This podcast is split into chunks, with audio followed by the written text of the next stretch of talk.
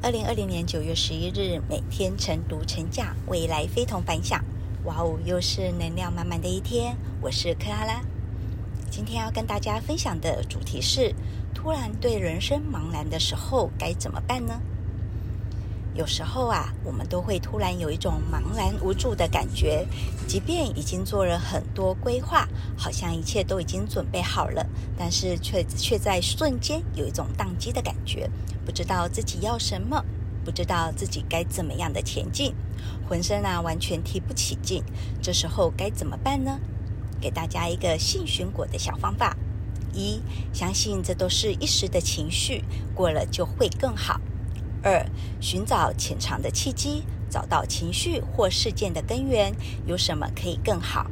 三、聚焦结果，拿出事先准备好的愿景目标，重新体验那美好愿景实现的快乐。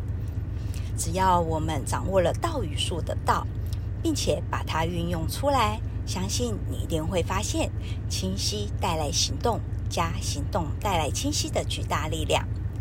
今日金句。